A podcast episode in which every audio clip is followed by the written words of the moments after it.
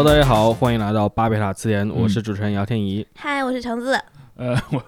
怎么了？没有，我突然想起来那个柚子，你知道吧？就哎呀，我们是一类的。嗯对，Hello，大家好，我是朱熹。呃，今天我们再请回了我们这个二进宫的嘉宾，哎，朝阳名媛三进，宫了。三进宫了吗？都你看第一次你们聊那个同人，然后第二次聊豆瓣儿，这不第三次了吗？啊，哎呀，哎呀行吧，我你你你你你看看他，你看看。但就是啊上上。你击铁拳，但那总之就是，现在三进宫的话，其实之前因为因为这个朝阳名媛跟我有自己合作的播客，我也哎一直没有机会正式的 介绍一下。哎，可以这样的吗？可以可以可以因因因为这次的话题，包括前面两次请他来的这个话题，嗯都是跟国内的这种娱乐生态相关的。那为什么他有这个发言权呢？为什么呢？就是因为至少这个朝阳名媛，我觉得是在内娱还没有完的那一段时间，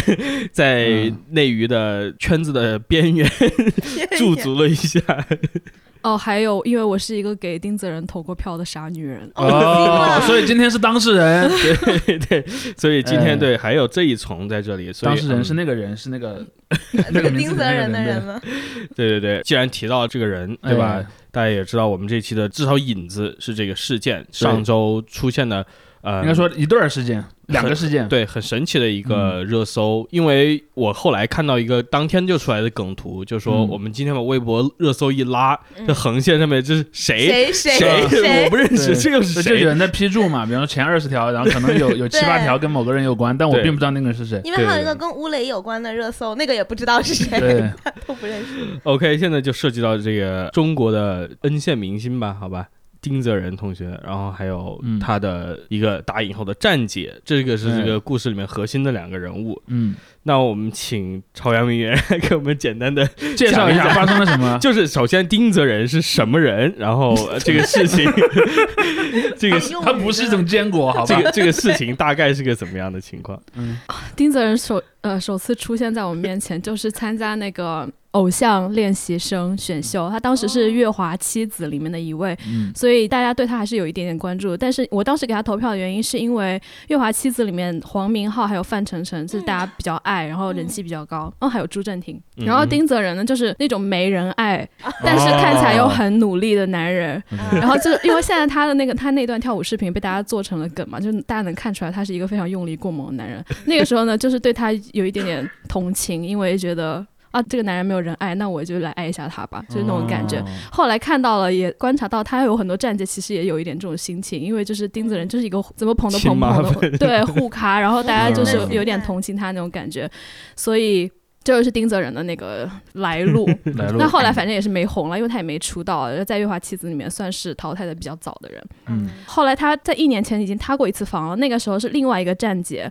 出来说丁泽仁跟他谈恋爱的期间还跟其他的女生维持很亲密的关系，然后这个站姐就是讲了很多丁泽仁在背后骂队友的事情，就是说哦这个队友粉丝瞧不起他，那个队友当时什么他刚入公司的时候欺负他之类的，嗯就出了很多这种事好像言。情小说啊，嗯，哎，那他后来是加了哪个队啊？他如果没出道的话，他就他们他们公司有个队了，哦，有一个自己的叫 Next，就是原先乐华的队员，他们不是有一批队员送去参加过偶像练习生嘛，嗯，然后有一些出道了，有些没有嘛，然后就把这些选手全部回收回自己公司，他又组了一个团，啊叫做 Next。明白？对对嗯 OK，对，继续。这对，因为他们偶像练习生有一个限定团，他们本来还有一个团，就是那个七人团。对，呃，然后当时那个还爆出来一些丁泽仁跟站姐在背后说他们老板杜华的坏话，然后说什么。啊就是他是一个很喜欢叫别人姐的男人，然后杜华也是华姐，就是求华姐给他资源，或者求站姐给他资源，然后他就一边利用站姐的钱还有爱，一边自己在外面乱搞，所以那次是已经塌过一次房了无人伤亡嘛。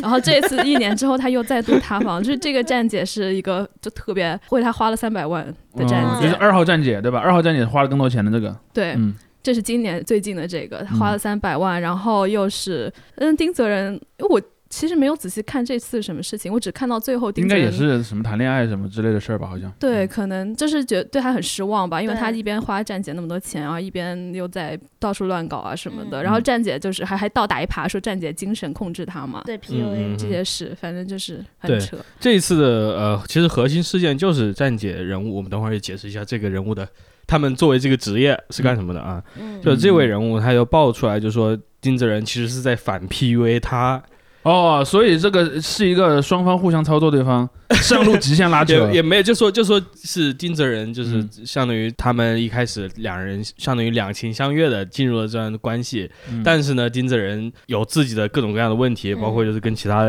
女生有各种各样的关系等等。最后这个站姐要表示说我要跟你分手，但是丁泽仁这时候就各种威胁，还说我要嗯。吃吃药怎么的，就就是一系列的东西，精神 PUA，所以最后最后站姐就哦最后把东西都料都抖出来了，对对对，嗯。于是就上了热搜，引来了大家的各种问号。我看到的这个事情是站姐报嘛，然后她倒不是说那种好像感情上被背叛，而是她觉得前前后后花了好像是将近三百六十万，但是呢，这个小偶像他也不努力，然后他还做出各种偶像失格，甚至就是像骂队友啊，还骂别的一线那那就是很没有道德的事情，然后站姐就觉得说你不配我支持你的梦想，嗯然后最后他就出来那段录音好像是丁泽仁自己发的，对？然后要求他饶他一命你是我唯一的饶了我的狗命。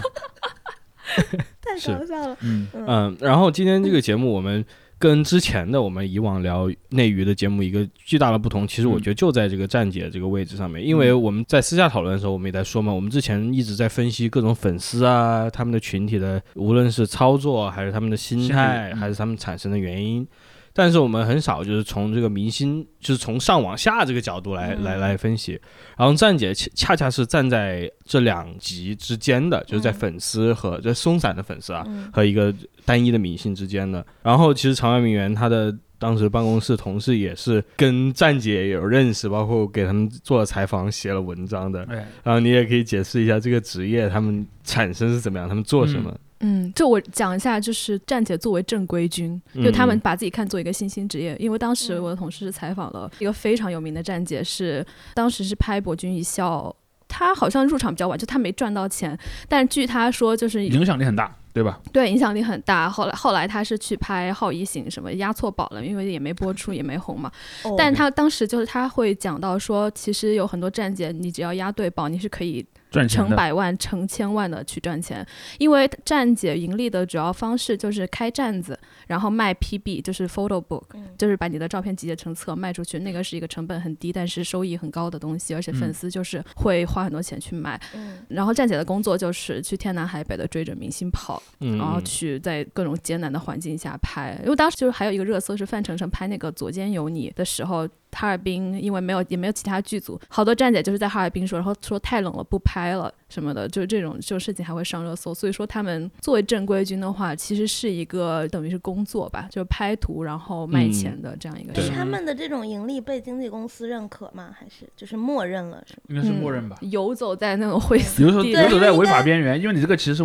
呃侵犯肖像权。的，对对，嗯。呃如果有一些听众不那么看娱乐新闻，我们得嗯。简单说一下这个站姐是个什么东西，嗯。不是是个什么 什么样的人，一个什么身份？是个什么样的嗯身份？对，应该这么讲，就站最早应该是指那种就是给明星建的一些，其实最早应该是网页形式的，嗯所以它叫做站。当然后来随着这个社交网络的流行，就没有人再单独再去建一个网站给嗯某某明星了，而后来就变成可能是在一个大型的社交平台上有一个账号，比如说一个微博账号啊，或者是一些什么超话，呃，对，超话之类的。然后就有一些人专门为这种地方提供内容的，嗯比如说，假设我喜欢 A 明星，我就建了一个，比方说世界上最好的谁谁谁，然后这样一个账号。然后呢，我自己就自费的去知道那个明星去了哪儿嘛，因为嗯。总有一些渠道的。这当然这里面其实也有一些违法的嫌疑啊，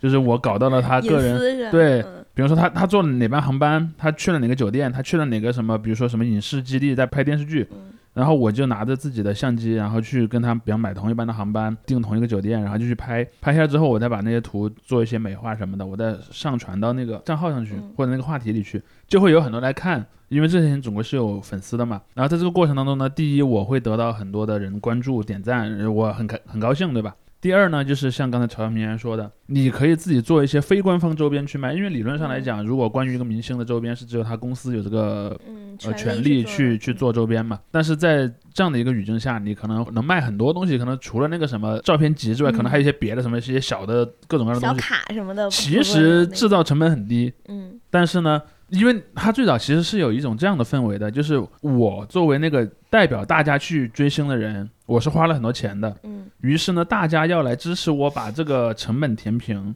至少他名义上他是不自称赚钱的。嗯呃，但是呢，这个过程呢，因为他是他也不会公开账目嘛，所以搞不好，比如说他他说，哎，我订机票、买相机或者订酒店，我一共花了一万块钱，然后呢，比方说他做了很多份那个小周边去卖，就相当于你这类似于募捐了嘛。嗯，买完之后很有可能是超过了他的那个抹点众筹是吧？对，超过了他那个花销的，但也有可能不到啊，可能赚也有可能那那亏。那就要看赌的，有对就看所以昌明刚才讲的一个很嗯很好玩的现象，比如说年初的时候，可能会有一些，比方今年要播哪些综艺节目，或者今年要播哪些电视剧，一般什么那些视频网站都会提前公布嘛。嗯公布之后呢，假设因为这里面有按我理解有两种心态的站姐，第一种站姐是他是确实喜欢那个人，因此他没有太把我要把我的投资给赚回来的这么一种心理。第二种可能就是像常明说的那种职业状态的站姐，就是我喜不喜欢某明星不重要，但是我觉得他也许能红，他能红的话，我当他站姐这件事儿，就类似于我去做了一个风险投资。嗯比如说在那个还有那些选秀节目的那几年，然后到了呃那年内娱还没完，呃对，我觉得那时候应该已经开始呃 江河日下了。对，然后可能出了一个名单，比如说啊，他告诉你今年某某某选秀节目的入围的一百个选手的名单，嗯你可能就会去去里面搜啊，他每个人多大，然后什么公司的，有什么才艺，你一看好像。我觉得当中那个谁可能会火，那你我提前就去霸住他的那个话题的啊那个账号，然后我就开始去拍他。比如说，你知道最早那些拍节目，他们都是在一些偏僻的那种什么拍摄中心嘛，什么大厂那种地方，然后呢就会有很多人守在那个摄影棚的外面，那些什么过道啊那些地方哦，拍上班下班那种。对啊，拍上班下班就是站姐的非常重要的工作。当然，嗯那个是他的呃明星之路的第一段嘛，就是你可能一开始你是通过参加了一个呃选秀节目被人所知，但后来你可能就变得更高级了一些，对吧？嗯可能去拍拍电影儿或者去什么去演唱会什么的，那那些都是会全程去跟跟拍的嘛，所以这是这么一个心理。嗯但是我觉得这两种还是有一个区分的。我认为那种所谓的职业心理的站姐，应该比那种纯粉丝心理的站姐可能出现的要晚一些。嗯，对，然后这种纯职业心态的站姐，他甚至很可能他在一定程度上取代了当年娱乐记者这个职业所代表的生态。狗仔嗯。对嗯，当然这里面有一个区别，就是娱乐记者和明星的关系，他好歹还是有一种我要去观察他，我要去分析他，我要去写这个人什么样什么的。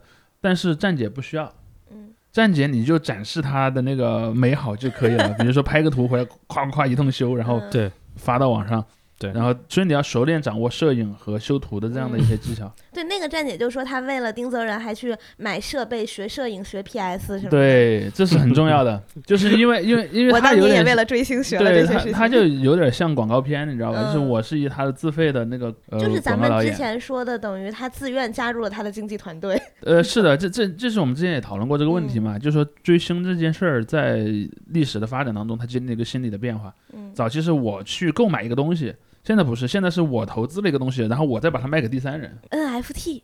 差不多吧？对我就职业职业心理的站姐，就类似于那种什么炒币啊，或者是嗯，币圈玩家，就是比方说有一个丁泽仁币，对吧？然后我先购入了一百单元的丁泽丁泽仁币，然后疯狂的往外卖。呃，与其用用这个比喻，我其实一直在想啊，因为、嗯因为这个话题对我来说也不能说陌生，但至少是遥远的，因为我嗯对这种娱乐圈的所有的粉丝这些东西，我真的都不太那个了解。嗯直到这个事情闹大之后，我就说 OK，我看一下，然后我想用我的知识体系把这个东西嗯，框住，来框一下。框一下是这样的，就是我们，哎呀，这回到最基础的这个经济啊，嗯经济学。哦，马哲 对，果然，OK，现在有个 A 端明星，他生产的是什么呢？我姑且称它为生产的是形象，嗯但是呢，他其实很多这种明星，尤其是小明星，或者是他已经把资源投入在别的地方的明星。他很难，他没有那个分销的那种能力渠道。嗯。对，笑得他没有办法把这个形象嗯。完全给推给所有底下各种各样的单一的小消费者。对，但是呢，这时候中间出现了站姐这个角色，她就说我可以拿你形象的一部分，然后通过我的网络，通过我的这种发行网络，把它给卖出去，相当于我是一个发行，发行嗯。发行发行商。对对对。所以这样，这是我这个框架里面这个关系。懂了。然后你像刚才提到一个很很有趣的，就是承认你说的这个狗仔这个角色，因为狗仔并没有消失，虽然他跟站姐的工作在这时候乍一看是很有相似的地方的，包括刚才常阳明原提到的那个采访里面，他们也说过，就是那些职业化的站姐，很多人到后来他也不会真的每天守在天寒地冻的那些黑灯瞎火的地方去拍明星了，嗯，他们给谁拍呢？他们给狗仔拍，然后狗仔哦不不，那叫代拍。啊，代拍好，然后但这代代拍很多人之前是当狗仔的吧，或者是有这种经历的，然后他们就是这些人为什么愿意代拍？因为他们就说你拍了这些照片，我也不指望你说你等做完了 PB 之后，我再拿个提成什么的，那都太晚了，你就嗯一千块钱。啊买买一百张一百张，对对嗯对，这样我就愿意卖。于是他底下有相当于呃工人，工人，对对，普通的工人来帮他挖这个形象，这个矿，这个名为嗯形象这个矿，懂了，矿机矿机这就是矿机，摄像摄像师就是矿机，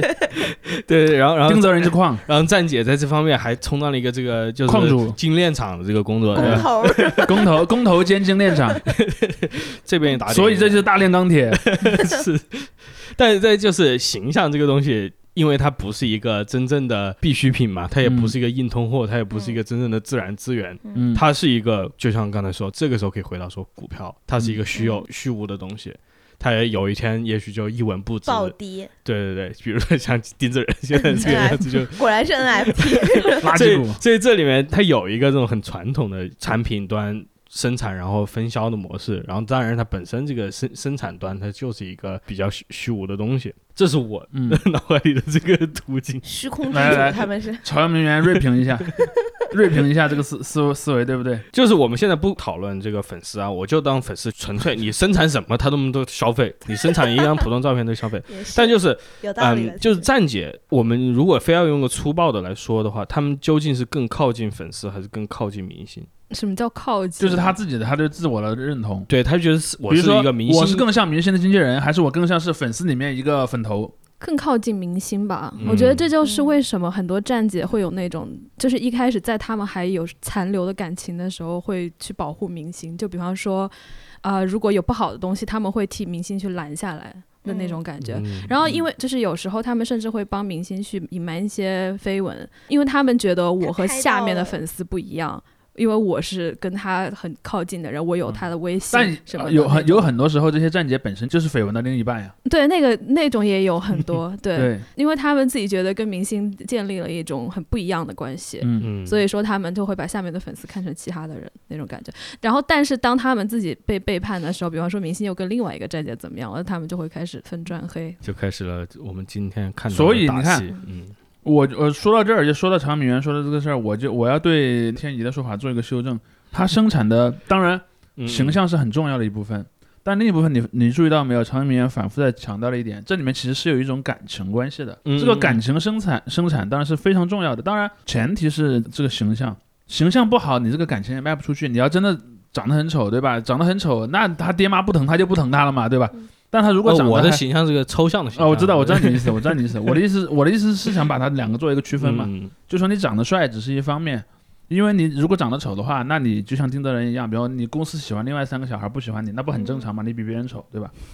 然后丁泽仁丑吗？他到底长什么样不是？我是说，我是说，在现实中正正是因为他没有，就是他们仍然是在那个帅的范围内的，所以才才会有很多。形象值低吧，就这样说对，对就是嗯然后，然后那些其他的那些，不管是一般粉丝还是站姐，才会去倾心于他嘛。但是在这这个过程当中，就是外在的形象，就所谓视觉形象，只是一个入场券。嗯你有了这样的入场券之后，你还要产生一种情感模式，嗯，来使得他去投入进去。比如说，你看这个小孩就是谁都不爱他，或者说什么蔡徐坤是什么呢？所有人都在黑他，哦，我要保护他保护。他，嗯所以他们经常讲某某感嘛，就是嗯描述一个明星会说某某感，就他使你产生一种什么样的感觉，而这个感觉是最重要的。嗯，就是在迈过了外形的那关之后，后面这个感觉是最重要的。其实这个跟相亲一样了，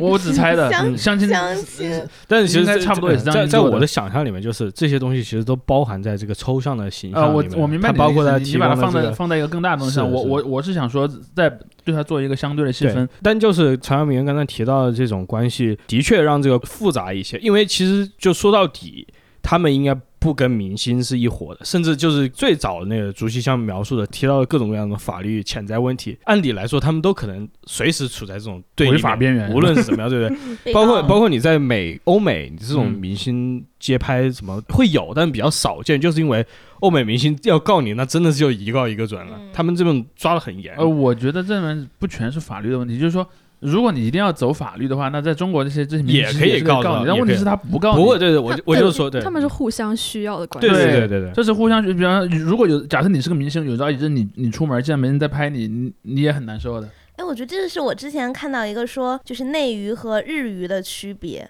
因为在日本娱乐圈儿就是就很少有站姐这个，我我觉得这个词好像是从韩娱过来的。对，然后因为在日本那边是公司已经会生产足够多的周边和商品了，比如像杰尼斯，它有肖像权，所以甚至其他的电视台如果出现杰尼斯艺人，都要用画像或者要打马赛克。但是因为杰尼斯公司本身生产的扇子也好、毛巾也好什么等等的，都已经让粉丝花不完钱了。对对就是但是把他们把那个垄断了嘛。但是在日本娱乐记者是很发达的嘛，嗯，对，所以我我之前看他们说，在内娱是公司完全交给粉丝来制作这个周边的感觉，靠粉丝来是，生产因为因。为因为因为是这样的，在韩国模式和因为中国模式其实有点像学韩国模式，但是可能嗯也没有又没有学那么好。他的模式是这样的，在韩国官方也出东西的，嗯，你去看韩国那些公司，什么呃什么毛巾、什么灯牌儿、什么那个小卡呃小卡，嗯然后各种各样的东西其实非常多。但是即便如此，仍然是有站姐这个或者说那种所谓的站子，他们就、嗯这这个这个东西叫叫站子嘛，在站子工作的人叫站姐嘛，在韩国仍然有这个东西的存在。嗯为什么呢？因为你公司其实也是不会那么满的产出的。就比如说，嗯公司会让你去上电视节目，但是他在电视节目之外的生活是什么样的呢？那就没人知道了嘛，就会有人去拍。比如说你在电视上能看到他今天上了，比方说 KBS 的一个什么节目，嗯但是站姐为你提供的是什么呢？是在他去 KBS 的路上是长什么样的？嗯是这么一个关系。而且尤其我觉得最早从韩国娱乐到中国娱乐产生站姐这这件事儿里面，还有一个很重要的因素，因为我以前看过一个文章写吴亦凡的站姐嘛，哦对，他还好吗？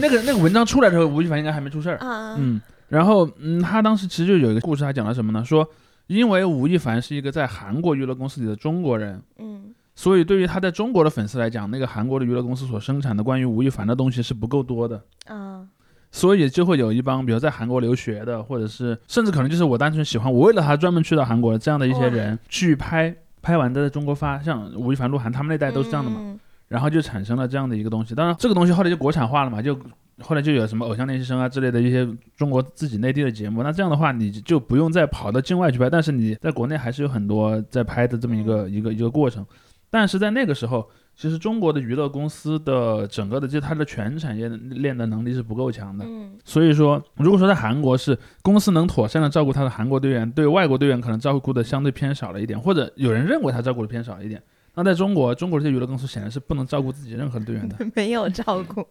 在这个过程当中，站姐这个群体就变得更加的重要了。嗯。而且还有就是，感觉中国第一批这种站姐，其实就是一开始从追归国四子回来的那些人，嗯。对。他们就是从韩国拍到内地，然后就把这个风气带起来了。嗯对因为他他习惯这个行为和模式了，对，所以你看这个呃贸易这个东西，它不光是产生了那个商品的流动，它也产生了那个组织形态和行为模式的嗯，流动嘛。而且你可以很明显的看出，这是一个强行开发出来的市场嘛。对，周杰伦，你这种拍，基本上你很难卖出去的。你可以，你说可以卖一点对，周杰伦拿着一杯奶茶，然后长得也很胖，然后走在路边，你说谁要买 这个东西？包括你就就不说现在，你说你二零零几年那时候，嗯，周杰伦呃火的时候火的时候，你虽然没有这个产业啊，但就是那时候有这种周边，也估计不会像现在这样那么好好卖。嗯包括一些其他这种走非偶像路线的明星，在今天这些青年男女，他们就是也很难去卖这种东西。而他嗯这个市市场，他必须要跟着，就像你主席说的营销方式这种组织形式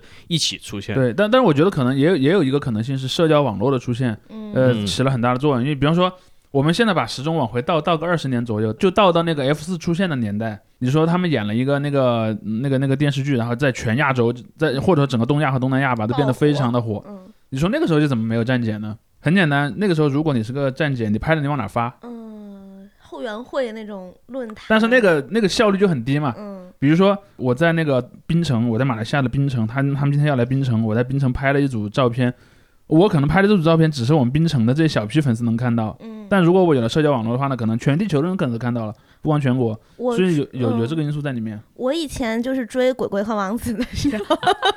你来 讲一讲，我先说，如果这两个以后塌房了，那不要来找我不负责。和我没关系，就是因为我们那个时候也会有，比如他们那个时候来北京，在 QQ 音乐做一个活动，要去南锣鼓巷给粉丝买礼物。然后那个时候呢，我爸就带着我去追他们，就真的是跟在他们后面跑，嗯然后也会拍照，也会干嘛。但我们最后就顶多是发在一个帖子，就发在一个楼里面，就不会把它那个用帖子在哪是在贴吧里是吧？呃，有贴吧有论坛好但是就不会把它付诸于就是 money 或者是比如说没有做成变现没有实体就没有卖钱嘛。对，我我想说，第一点是在后来有了这种广泛意义上的社交网络之后，第一，这这件事儿发生的场景从小的论论，因为论坛一般相对是封闭的，对对论，坛对论坛外的人是不可见的而，且有注册的门槛，对，有注册的门槛儿，甚至有些论坛还会给你弄一些很稀奇古怪的问题或者验证就是让你让你很难注册嘛。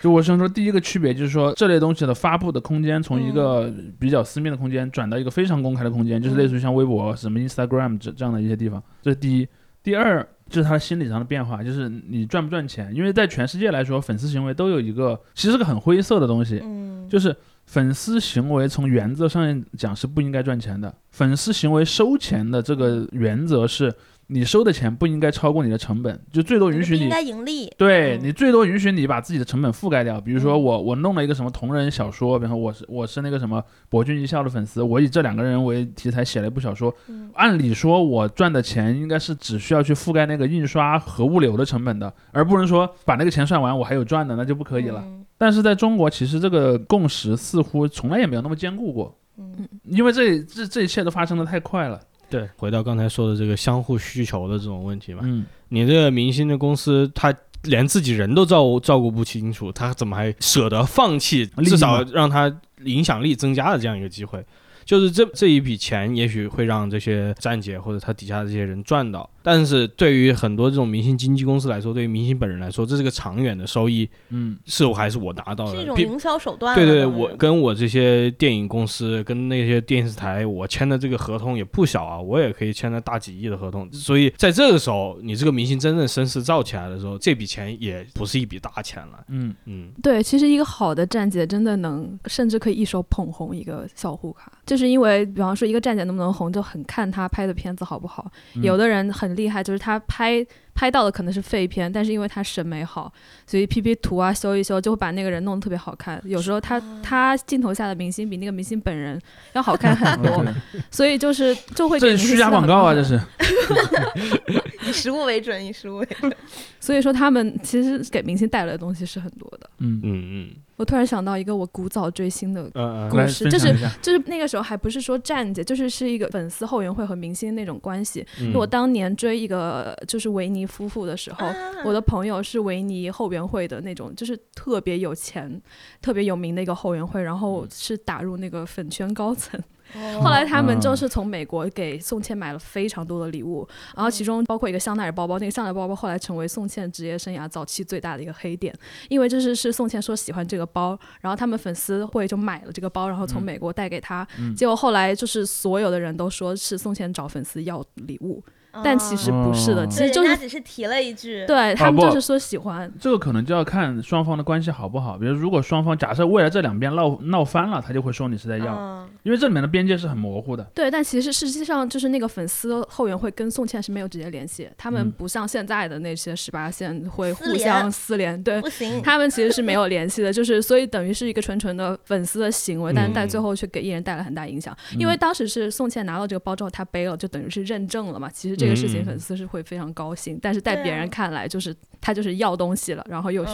炫耀、爱慕虚荣，又是这个样子。那那那他下次可以说，哎呀，我想要一个就三环内大房子，然后粉丝不过这这个就是刚才描述的那个情况，其实就是主席为什么说边界很模糊。你说一个明星在台上说我喜欢宝格丽的叉叉叉，我喜欢香奈儿的叉叉叉，这个既可以是一个个人的那种可能是我接广告，了。也有可能接广告，也，也有可能是对于他的粉丝来说这是一种嗯狗哨，嗯就是哎哦我懂了，你是要这个。我记得我之前看那个讲吴亦凡的站姐那篇文章你就说过这个问题，就是说那个他说吴亦凡身上有好多东西，其实是他们那几个站姐买的，嗯而且很有可能，比如说今天 A 站姐给他买了一个手表，明天 B 站姐要给他买个墨镜，类似，而且有时候他出去拍一些片嘛。他们除了被站姐拍，还会被正规的媒体拍，嗯。比如要可能要上某个杂志杂志嗯或者什么娱乐的那些媒体，他可能就会就会说，今天他在带着一个某某站姐送他的一个小项链或者什么的去了，你看这就很有面子，你知道吗？嗯就在他们那个领域里面是很有面子。嗯，当然，这里面就涉及到一个问题：如果他跟那个明星最后的感情结束了，他不再喜欢这个明星了，嗯，那他的行为就可以被理解啊，我被他当年怎么怎么样，他找我要东西，他就变成这样了。但其实可能在当时那个语境，他自己不不这么想的。嗯，进入一种灰色经济的模式。对，所以这里面就有很多问题嘛，就就像刚才说的，那可能还不光要东西呢，他还可能要一些什么，比如说你们帮我去宣传我的什么，对吧？你看作为明星来讲，嗯实际的工作就是是作为明星来讲，这其实很正常嘛。比如说，今天我出了张新专辑，希望那个粉丝朋友帮我都向你们的朋友推荐，这其实也可以被理解为一种，就就是在暗示你们利益互对换，是的，因为粉丝这个心理本身就是很微妙的。在早年间也不是没有那种就是投入度，就在这个上面的感情投入度很高的嘛，像当年那个追刘德华特别有名的那个、那个人。嗯你说如果放在今天，他就站姐啊？但他那属于私生饭了吧？呃不是私生，他也我的意思是说，如果在今天我是一个私生饭，嗯但我扛着一台相机，哦，就是那是我一边当私生饭，我一边当站姐。但是私私，我觉得私生这还是另外一回事，不因为他有个明确的这种侵犯隐私的一个我知道边界的。，但我但我想说的是，站姐和私生饭之间的边界其实也很模糊。就比如说他也，知道他个人对行程，比如说我通过一个网上不怎么合法的渠道，我去买信息嘛，我知道了某明星今天要坐呃某某航班的多少号座位的，我都知道。我就去买一个，在他那个位置前一排，然后他一上飞机，嗯咔一个相机过来了，对吧？这都是可感觉会能的。拍到很妙的照片。对，然后包括之前我我自己有时候在机场都碰到过那种，比方说有一个人戴着墨镜，然后匆匆而过，后面哐哐哐跟过去，好多人在拍他。这种情况明显就是他个人信息泄露了，不然你怎么能那么精确的知道应该去哪个登机口去蹲他呢？嗯，其实你刚刚讲你说私生饭和站姐的界限，其实我觉得就是你拍图拍的好看，你就是站姐；拍的不好看，你就就是是私生饭饭。啊，对对对，这个定义很准确，看业务能力。看业务能力，对，就是你自己如果爽完了，还让别人也爽一爽，你就是站姐。嗯，对，因为站姐 其实做的事情就是跟私生饭一样，就无孔不入。但他们有出图，所以他们就是站姐。我我记得之前曾经还有过嗯哪个明星，好像是王一博还是谁，就曾经还发文，就是呼吁大家不要做这种私生行为。嗯，好多明星都 对，因为这个确实有点恐怖，你知道吧而且？很影响生活，很影响生活。好比说你去上班，然后下班，你那个班可能还很累，一天上嗯十几个小时的班，然后刚回到住的那个酒店的门口，咵一个闪光灯，而且你一看闪光灯还不止一个人，有好多个闪光灯，是吧然后你内心其其实会很崩溃的嘛。哇，这要说起来，修正一下刚才的这个经济模式，嗯 因为因为 我最最近还在变修了是吧？对我最近还在看一个另外一个相关的内容，是就是什么讲那时候墨西哥的这个毒品行业的发展吧。OK，墨西哥的为什么成为一个毒品泛滥的地方呢？它最早是干什么的呢？它最早我们这时候把这个。比喻对照一下啊，比如说现在的明星就是哥伦比亚这些农民原产地，呃呃，OK，明星就是那个就是埃斯科巴，呃呃，，Escobar 对，Escobar 对，他们原产毒品，然后通过墨西哥这些相当于呃运输方、嗯。分销方卖到嗯美国去。呃，然后那个，然后粉丝就是什么德克萨斯和新墨西哥的居民，对对对，然后那时候呃，墨西哥那些毒枭还就是普通的这样的一个运输方而已。嗯但是随着这个哥伦比亚的形势变化之后，嗯他们跟墨西哥人达成另外另外一种协议，就是说什么呢？我们不是说把毒品运给你，我们收你的钱，而是我们把毒品运给你的同时，我们用毒品就是用货来带你的报酬。然后这批货你就可以自己拿去处置，你想自嗯。自己怎么卖怎么卖。懂了。所以这时候墨西哥他们就相当于自己也成了一个货源的一方。嗯。我觉得对于站姐也是这样的，懂了。他们也成为了货源的一方，因为这时候也是他就是回到刚嗯但这才说里面有个地位上升的过程，对对对，嗯他们跟明星达成这种呃心照不宣的协议嘛，嗯就是说，相当于是明明星说我用我的形象来付费，让你去传播我的形象。嗯，然后差不多。站姐的时候拿着这一部分，这个就叫，安利，你知道为什么推广一个明星要卖安利？这就是安利，纽崔莱是吧？对，就是你拿你分销我的产品，然后我给你我的这个产品作为你的那个那个利益，然后你又可以发展你的下线。但关键就是安利不是毒品嘛，那安利卖不了什么钱，就呃，是对对，安利卖，但是他那个那个那个模式是很像对啊，安利不就是这种类传销还是？所以我就说嘛，人们经常说我安利一个明星的时候，这个比喻是非常精确的。其就是实，你知道安利纽崔莱吗？对，你知道丁泽仁吗？然后就开始跟你讲这个这个小孩他爹不疼妈不爱，然后呢被我们这帮人把他给捞了出来。嗯然后如果你有一个呃喜欢爹不疼妈不爱小孩的这个需求，请你加入我们的 那个联盟，差不多这样的一个 一个意思。嗯，那朝阳名媛，我想了解一下，就是跟站姐关系比较好的是一种什么样的模式呢？就是有没有什么例子，或者是大概你这个你这个话的主语是呃，明星是吧？明星，OK，对对对，嗯。就我刚刚有想一下，就是我觉得我们因为是提到两种站姐吧，一种是职业站姐，就是他纯看嗯。钱，呃，一种是粉丝战一种是就是有对有爱的站姐，那种就比较那种是比较难处理的。职业的站姐的话，就是你能赚就赚，不能赚就拉倒，他就去拍别的。他其实不太在意你塌不塌房，因为他如果说他要去报这个事情，他等于是把自己放在光天化日之下，他是不想的，因为这是他的嗯。财路。他想要去拍越多越火的人就越好，所以说职业站姐他们是不愿意去做这种事，其实。嗯但是真正就是会引起话题和让明星塌房的那些站姐，其实都是付出了很多爱，就是对，这是有点一是一个有点畸形的关系，因为我刚刚想到，其实那种跟你秋后算账，算我问你花了多少钱，其实蛮像分手的男女。嗯，本来就对本来我给你送礼物，那个时候我没有我计回报的，但到了最后我分手了之后，我突然觉得好不值啊！我要给你算一算，我给你送了多少礼物，花了多少钱。其实到最后是有一点这种感觉，我觉得。就跟你刚才说那个送包包那个是一样的，嗯就是在送的当时我是心甘情愿的，对但是未来这俩人感情破裂了，请你还给我，这个东西还值挺多钱的。对，就因为、而且嗯因为他们送东西就是桩桩件件都是有记载，所以就是、嗯就当感情破裂的 时候，哎，购物小票都留着。要留证，这说明大家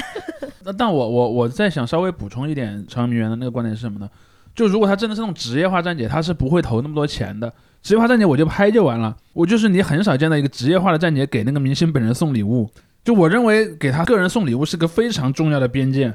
你给他个人送礼物意味着这两个人之间是有一种，或者送什么样的礼物吧？就是我随便给你送一点，意思一下。我那我觉得也不会。我我我有一个我有个大胆的猜测，如果你是个职业站姐，你甚至不会给那个被拍的人送一瓶矿泉水的。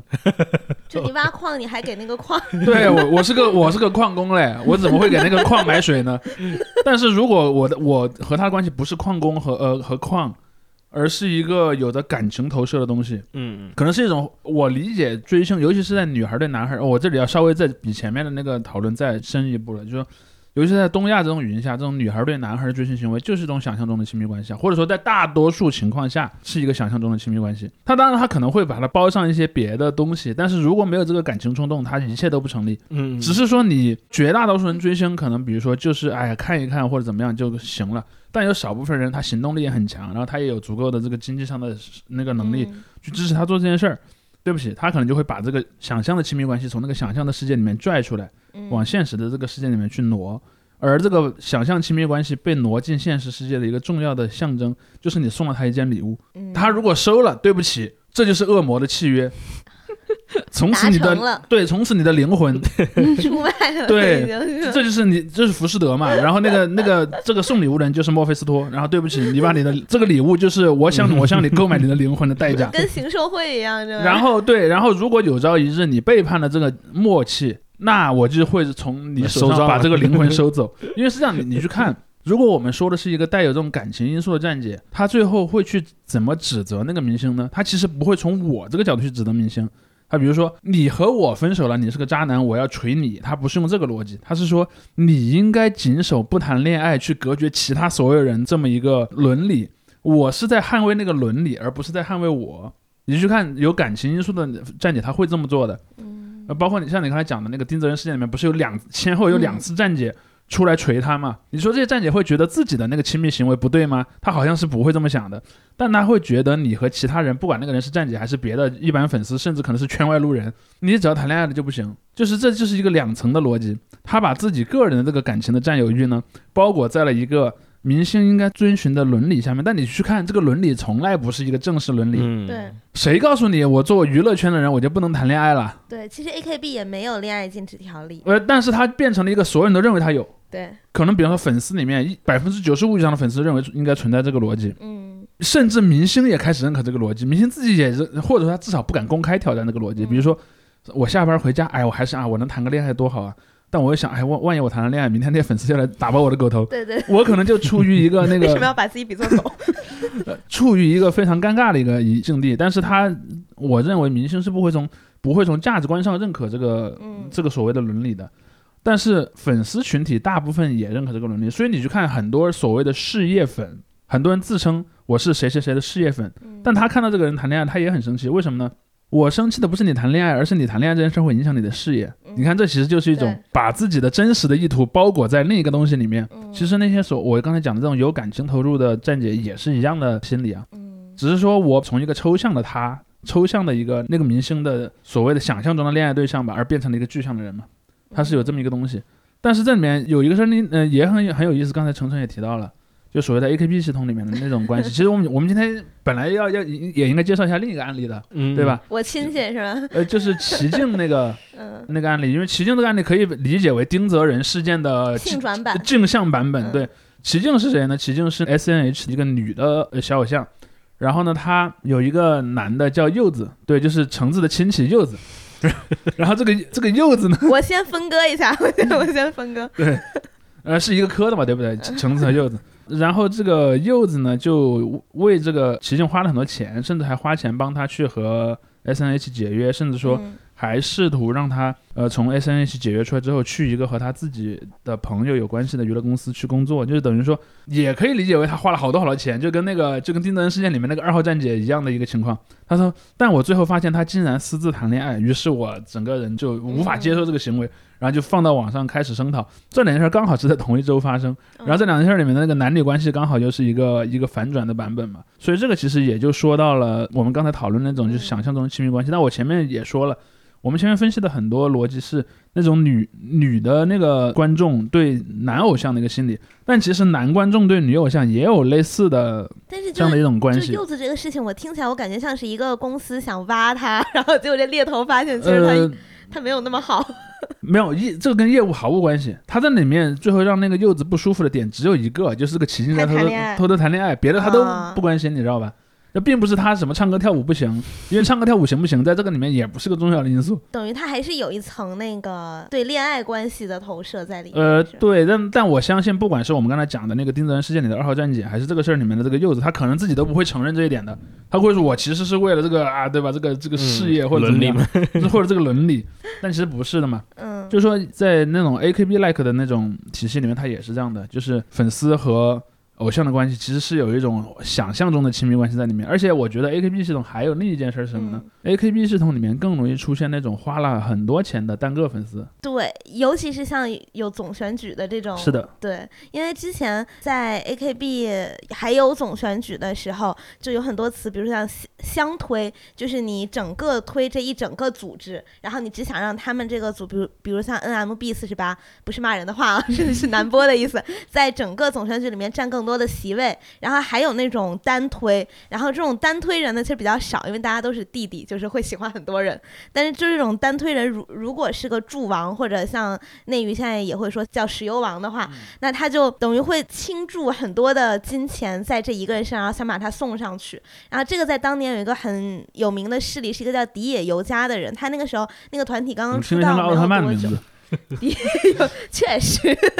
那，然后他其实就是默默无闻，也没有什么很多的作品，也没有什么人，但突然在某一年速报的时候登上了速报的第一名，好像是，嗯，就是力压什么像呃，速报就是选，就是总选举投票前的民意调查是吧？相当于，呃，一个有中期速报和和前期速报，就是先告诉大家，其实就是目前的投票情况。是一种催票啦。OK，好，对然后，所以在那个时候，大家就说这这这人谁？哎，我觉得那个时候心态可能和看丁泽仁的热搜一样，就这是谁呀、就日本丁泽仁，对吧？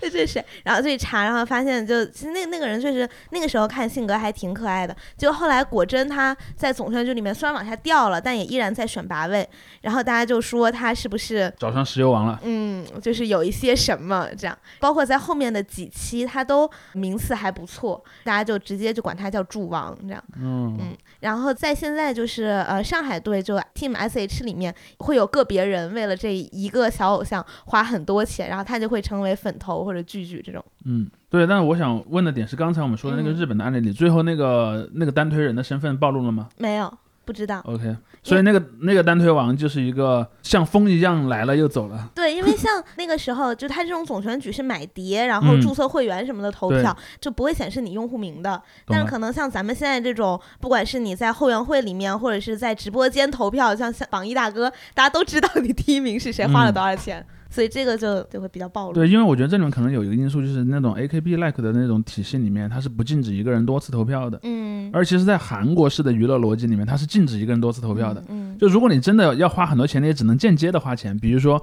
我花钱请大家去注册会员，大家去投票，嗯而不能我一个人直接什么，我一个人买呃五十万张碟，然后在对在家里 AKB。那个是可以你一个人注册一百万个账号，就二本柱嗯会员，然后因为那个会员要交年费，所以其实就还是用钱就可以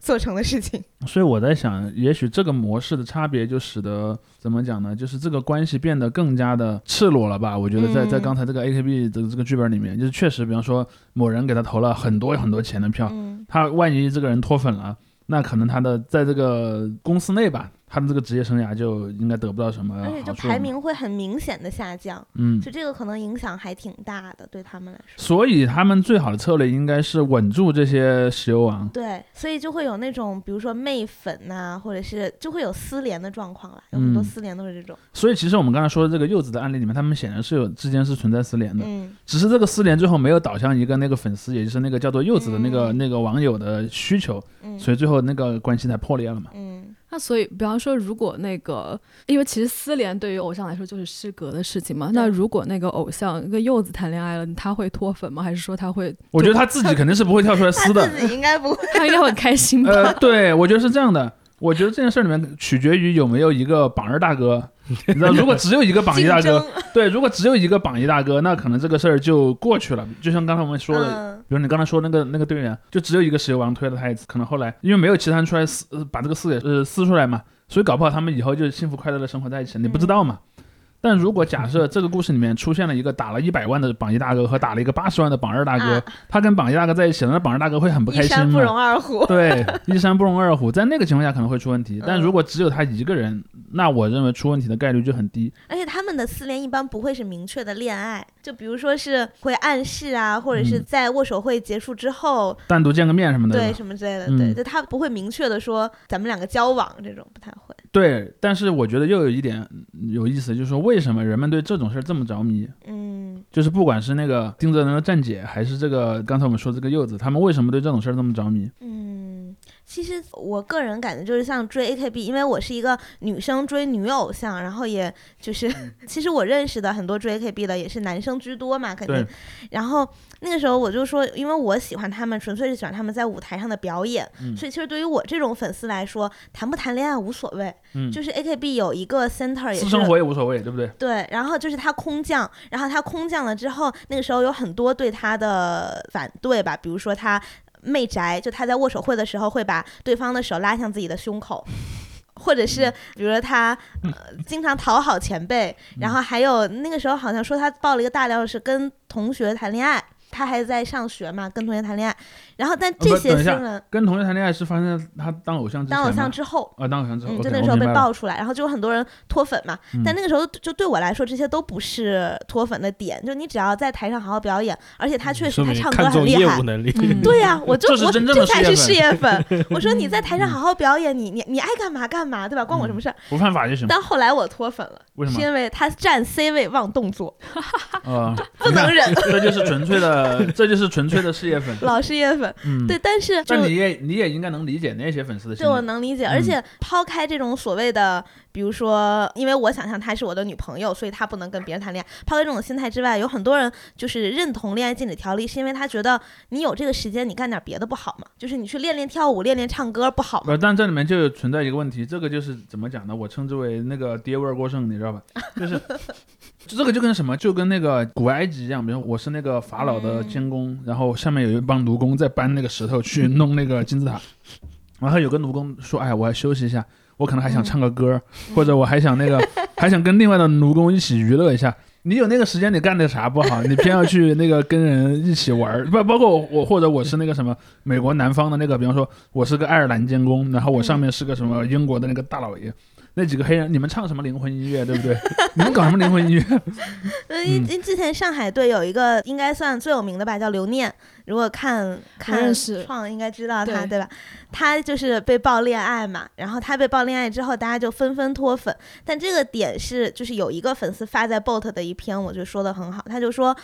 你这个行为可能从道德上我们没有办法批评你，因为你只是谈恋爱，但是你这样肯定会伤害粉丝。然后你这在现在这个框架下，你毕竟算是一个丑闻，然后你又没有办法好好的回应，然后整个公司甚至后来也没有怎么回应，就嗯就跟要保他一样那种。嗯他所以整个事情就是让他身为现在上海队最有名的这么一个人，一个门面，他自己也说他知道自己身上背负了很多目光什么的，嗯，但他做这种事情，他就会觉得你背叛了我们的信任嗯，对。然后以及他确实可能他的唱歌没有那么好，什么就是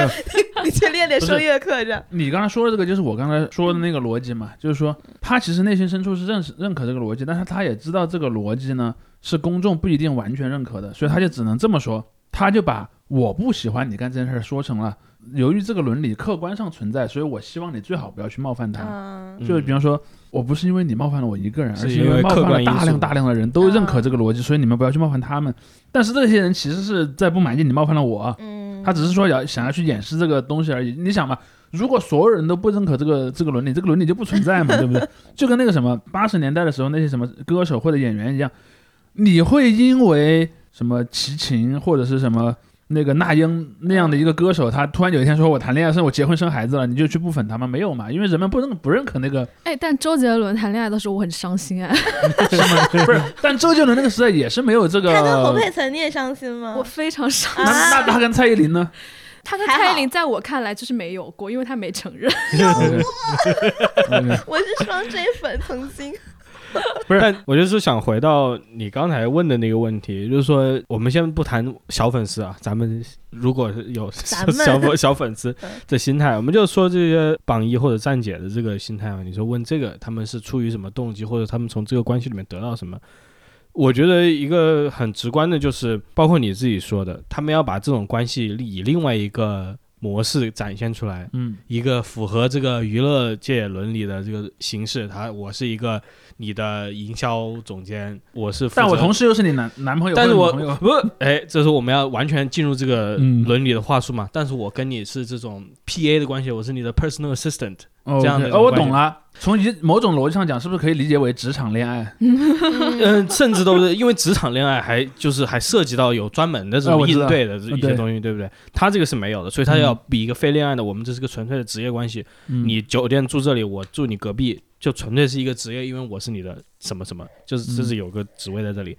然后呢，这个关系其实除了它有各种各样的经济收益和情感收益以外，它总的来说还是一种给你一个这个参与者啊间接的体会到你一个明星的一个生活是什么，就是因为我们之前也提到过很多次嘛，就是明星他在无时无刻的表演自己嘛，他无时无时无时无刻的在生产自己的形象嘛。嗯这个姑且称他身边这个人虽然没有在生产自己的形象，但是他也在进入这个，生产表演过程，他也在表演自己有这个。我懂了。我比如说，如果我给他打了很多钱，我成了榜一大哥，我就成了他自己。比如说有有某个女明星，这个女明星的人生就是以她自己命名的一个电视剧，我就成了那个电视剧里一个角色，她的圈外男友，对对对，然后这个这个是一个非常圈外土豪非常独家的这个嗯电视剧或者电影，对。只有很极极少数的人真的能够看到全貌。这个明星的他经纪公司的一部分人可以可以可以看得到，这个榜一或者是站姐，她的身边这些有些亲密圈子可以看得到。你。看他今天去出席一个什么活动，带着一个我送他的一个什么对，小这是，这是一个非常 VIP 的故事。然后嗯我觉得在这种 VIP 的体验里面，很多人是可以找到这种快感的，因为这是一个嗯真的就是说别人都不知道，然后我在这中间表演的这个感觉。嗯你知道我今天早上看到一个帖子，特呃不是一个帖子，是一个推特，特别有意思，是什么呢？就是一个澳大利亚的一个记者，他很多年前在中国有工作经验，嗯是零九年的时候，应该是他那时候是干什么呢？他是李冰冰的英语老师。哦，然后呢，他就跟说我教英语，但没教多久，出了一个什么事呢？就是他突然就有一天，李冰冰他是昏倒了，然后他他以为那个那个人他写的蛮搞笑，他说他以为那个李冰冰是装病，因为不想学，但是发现不是，就是说他那个他很累，那个肺塌陷了还是怎么样？哦，我知道了，我知道了，就是重病嘛，然后之后就是赶快把他送送到医院了。这时候那个呃李冰冰的经纪人就跑过来跟他说，就说我我跟你讲，你等会儿要做这个事情，因为狗仔会在医院旁边追着他拍，然后拍的话，我们不能让他别人拍到他这个很病殃殃的样子，这个嗯对他这个形象不好。嗯，后来说我要你干什么？他因为他个子也比较高嘛，他就说你去挡住他。对你不仅要挡住他，你就抱着一大盆花啊，哦，我懂了，然后就是他就说他在中国媒体上面唯一就是留下一张照片，就是当时抱着一盆出。医院的时候，李冰冰在一个后后面戴着墨镜，然后他就挡在前面，抱着一大盆那个嗯。植物，还不是花，所以那个年代流行明星不要病殃殃的形象啊。对，现在就是大家就是爆尿壶也要打造一个 但你但就是你普通的有一种这种娇柔和你真正就说大病还是还是对对对对对，所以说他就说那个照片当时登上报之后，别人很快就说李冰冰的白人男友神秘白人男友究竟是谁？啊，就是那个抱着花盆的那个更人，像个园丁吧？所以就是我更像个杀手吧，抱着花盆。那个抱着花盆白人难道不是个杀手吗？，杀手会抱那么大的吗？然后回到这个，就是刚才提到的这种 VIP 体验啊，嗯，就是他虽然没有在追求这个体验，但是他客观意外的上成为了这个对，人。成为我就说对这个东西对于如果真正一个想追求这样的一个体验的人，这是多么是很求重要的，求是的，求之是的。我我不得的一个我可以想象，我记得好像我看过一些类似这种案例，里面就有过那种事儿，比如说。有谁说，比方说某某某站姐就曾经出现在他去一个什么什么活动的那个照片的某个位置上，比方说人还会圈出来，这个人是他，这个人是他，类似这样子。对我大概可以理解这样的一种角色，但我想指出的另另一个点是什么呢？包括常明刚才提了个很好的问题，就是你看现在的明星为什么要展示一种弱弱的，呃，可能是可能是有点病或者有一点什么，比如说什么。呃，两条腿都骨折了，但是还在练跳舞。都骨折。我不知道，就就是就是你知道以前网上经常流行那种文章嘛，说一个月就睡了三小时，对一个月就睡了三个小时，然后什么腿都骨折了，还在跳舞，还而且还跳到凌晨，嗯，类似这样的一些故事。我我是在想想说，呃，这里面的一个点在哪儿？因为我在想的一个逻辑是，呃，因为对于很多人来说。呃，尤其对于一般的这些普通的这些网友来说，可能他在人生当中，他去就在你的真实的人生中得到一个真实但是又很强烈的爱，其实不太容易的。嗯，然后呢，你就去剧里面买一个属于你自己的角色，对对，就是你像你刚才说的那样，比如说我可能不是那么大的一个角色，比如我是个普通的粉丝，我可能不是一个什么他的圈外男友，我可能就是那个在默默的支持他的一个人。嗯就是说他虽然骨折了，然后我给他端了一碗鸡汤，大概这样的一个一个一个鸡汤来喽。对。一个一一个角色吧，就是说，尤其我觉得在中国很重要的是什么呢？在在中国，你作为一个青少年，但我相信有很多石油王或者站姐，他已经不是青少年了，但我认为他的心理状态可能还停留在某种意义上的青少年那个心理里面。就中国人在青少年的心理发育的这个过程当中，你其实是不太能去获得一个那种强烈的，我不知道能不能称为 crush，就是那种一时冲动的那种爱。然后中国人是被禁止这这么做的，在在大多数情况下，你这个可以延伸到所有死宅，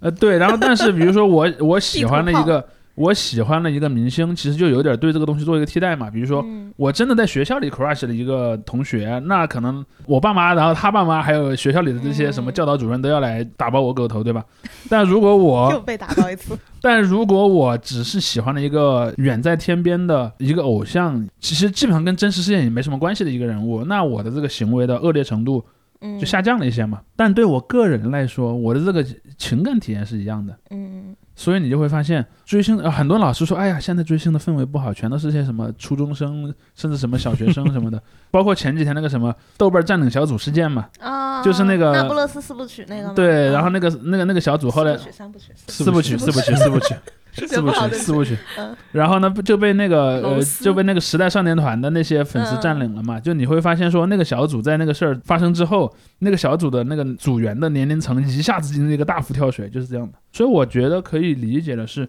除了像天一刚才说的那个。我想在那个剧里面成为一个大人物的心理之外，还有另一种就是我仅仅想要投射一个感情，而我在现实世界里很可悲的没有这么一个投射感情的渠道。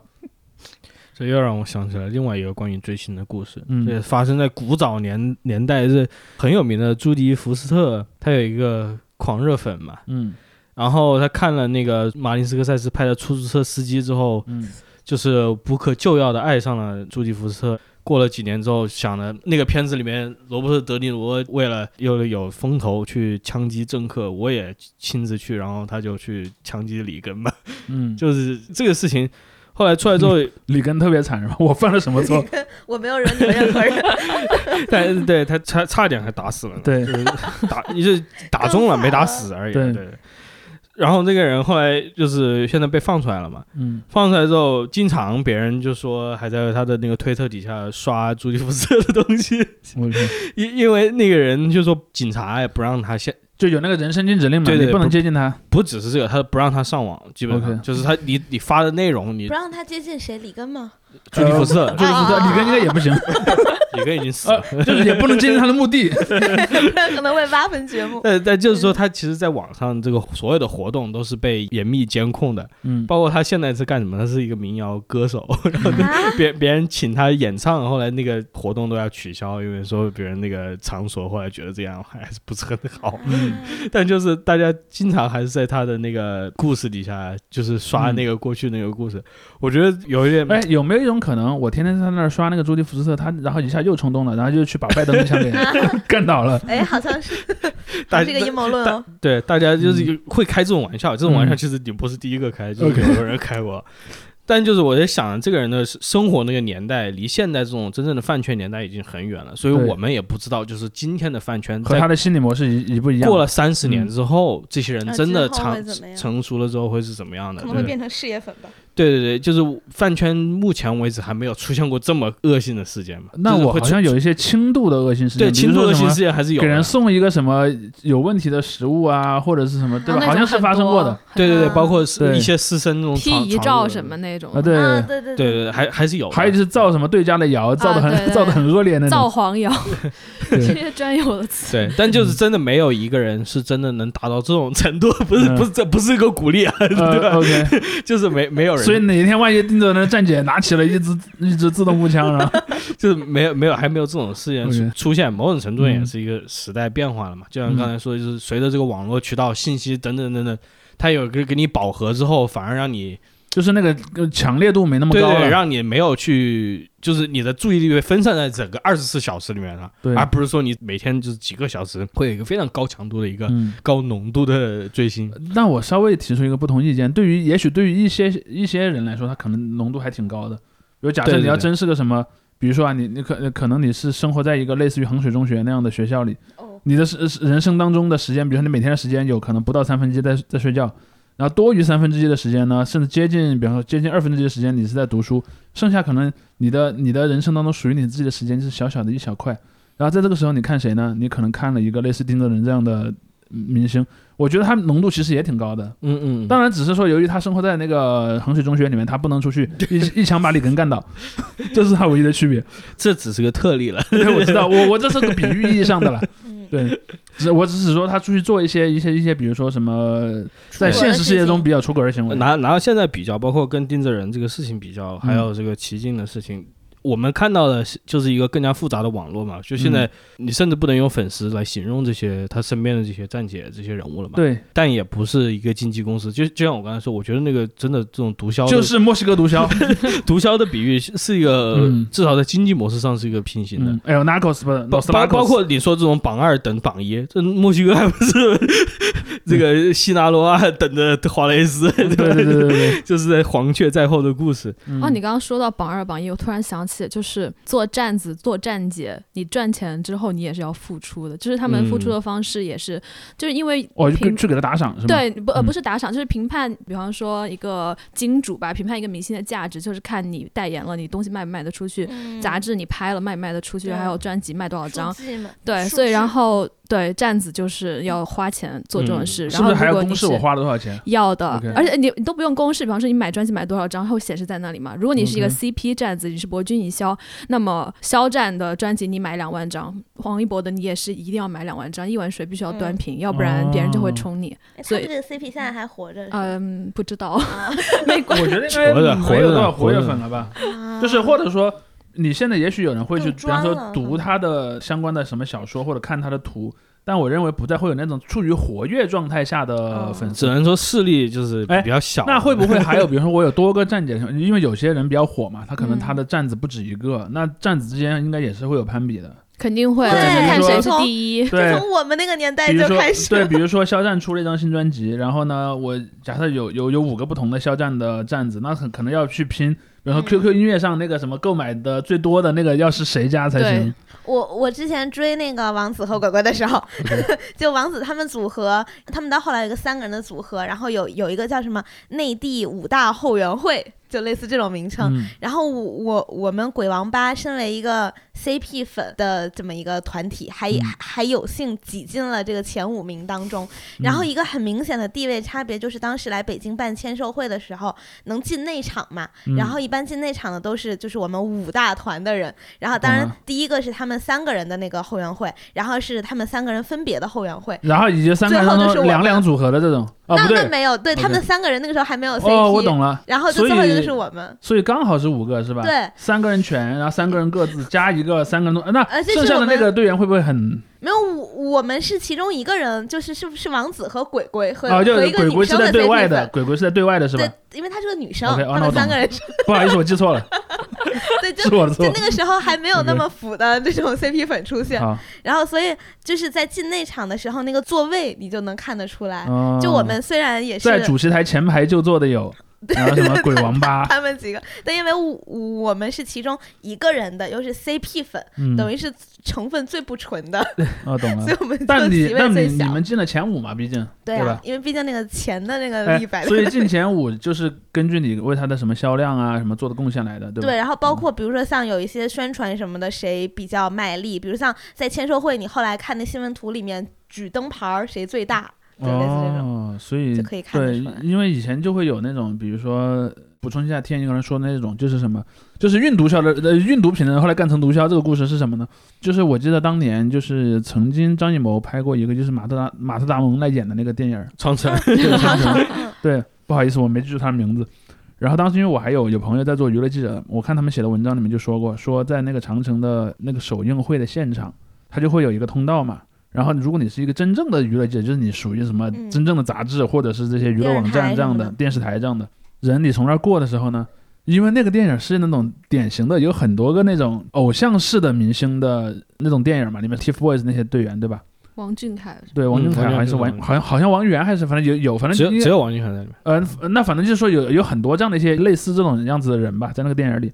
然后他就说这些，比如说王俊凯的粉丝就会在前台搭一个他们自己的台子在那儿。对，比如说我，比如说，比如说我是时代峰峻，我时代峰峻有个公关部，对吧？你你是明星来我这儿，我会给你嗯发通稿，然后给你可能还会给你送一个王俊凯的周边，或者送一些相关的东西什么的。然后你会发现很有意思的是，比方第一个台子是王俊凯自己真正的那个公司的台子，第二个台子呢是他的一个最大的后援会的台子，嗯然后那个后援会也会给那些记者送礼物，然后送自己做的周边，还有小礼物，呃，然后还会送一些可能还有点值钱的东西，嗯比如送你一些工作中也许能用得着的东西，可能价值还好几百块钱的那样嗯。然后什么灵美钢笔什么对，然后然后又又送一堆，搞不好送的比那个真正的他自己的公司送的还贵。嗯然后呢，他们那边那个，比如后援会的会长就会告诉你啊，请你为我们那个谁谁谁多美言几句哦。然后嗯，比方说你你是一个娱乐记者，你从那个走道走过去的时候，你会发现，搞不好里面这些后援会的这些送礼物的这个小摊子，比那些明星各自真正的公司还要多。肯定多，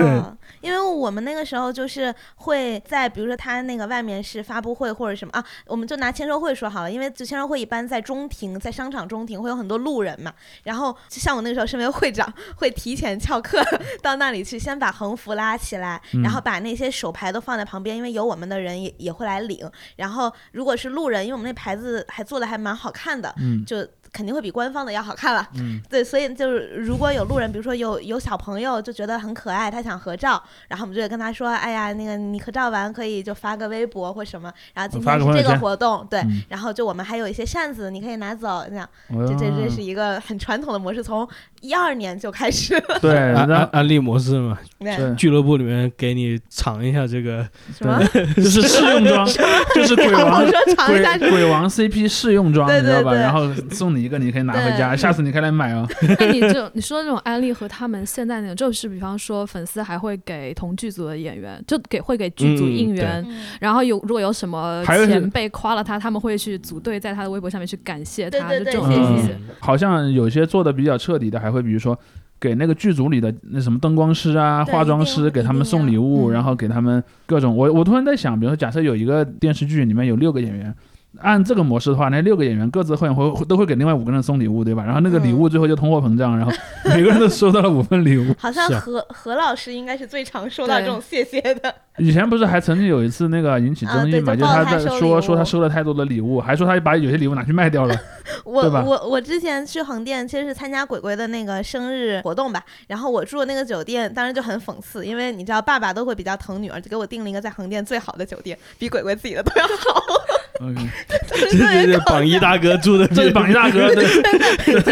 我住的那个酒店，我们今天还有一个榜一大哥在现场。对，然后我有一嗯。天就是在游玩，然后在结束之后进去的时候，我发现一楼有一个那个厅上面挂着李宗翰生日的嗯活动，然后不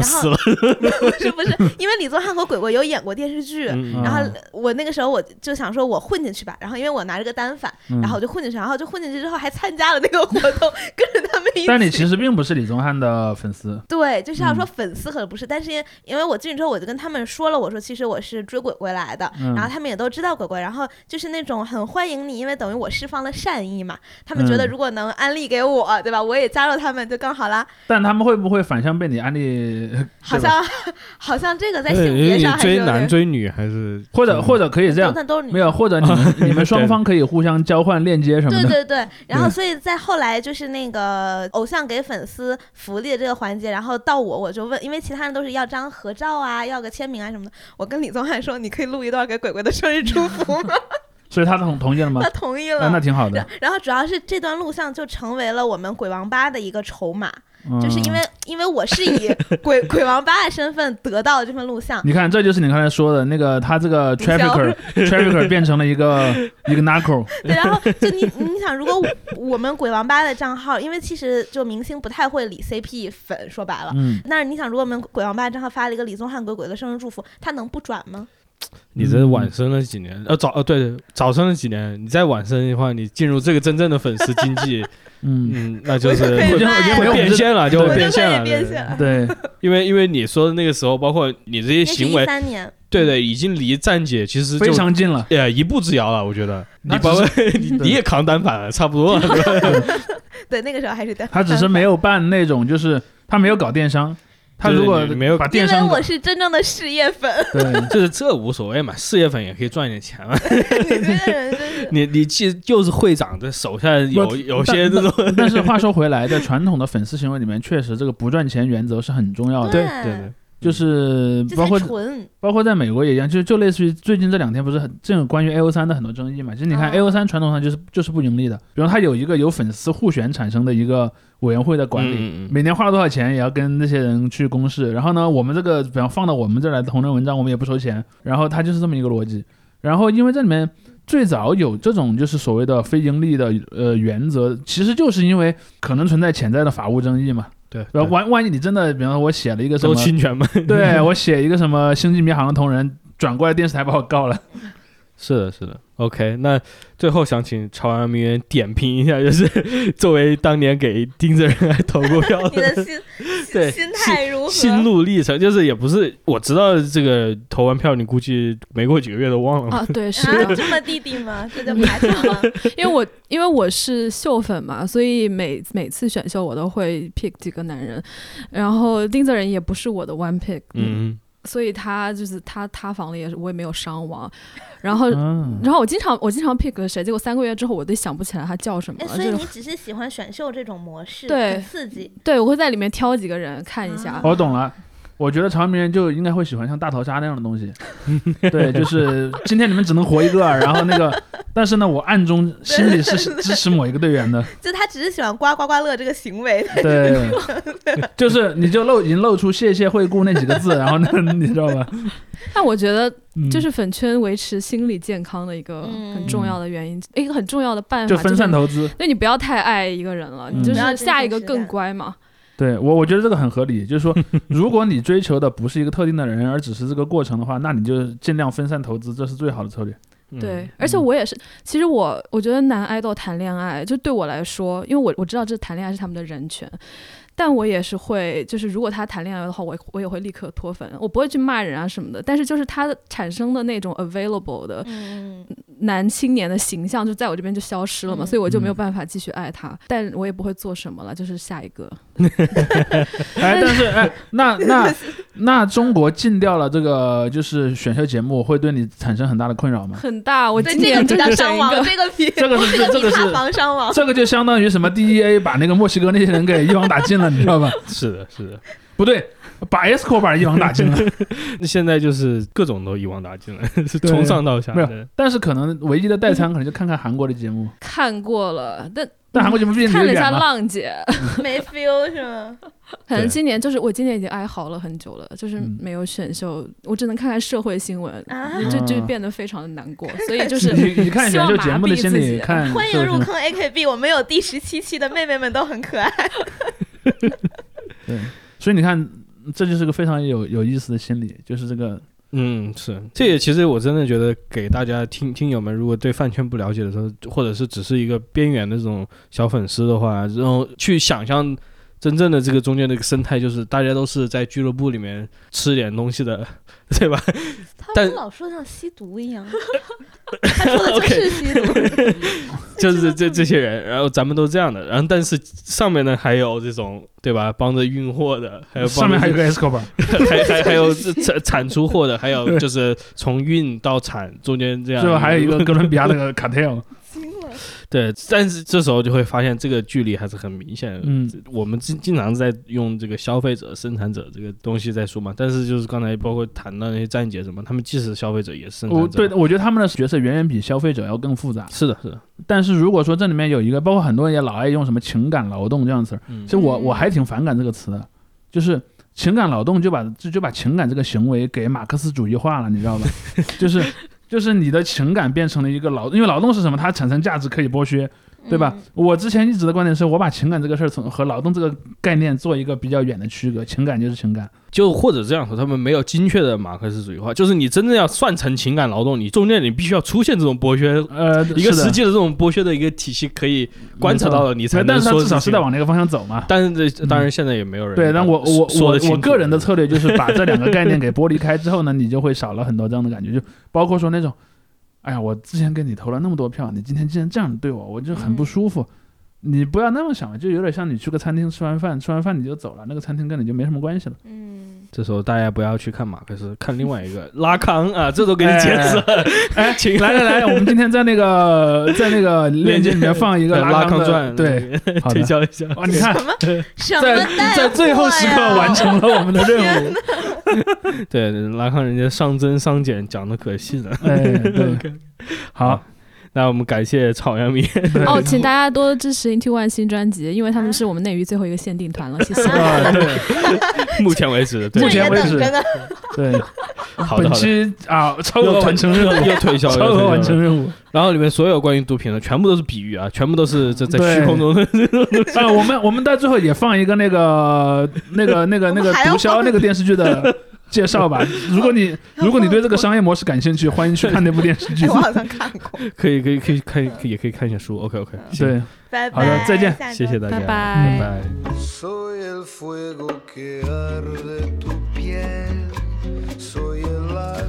mata tu sed, el castillo, la torre, yo la espada que guarda el.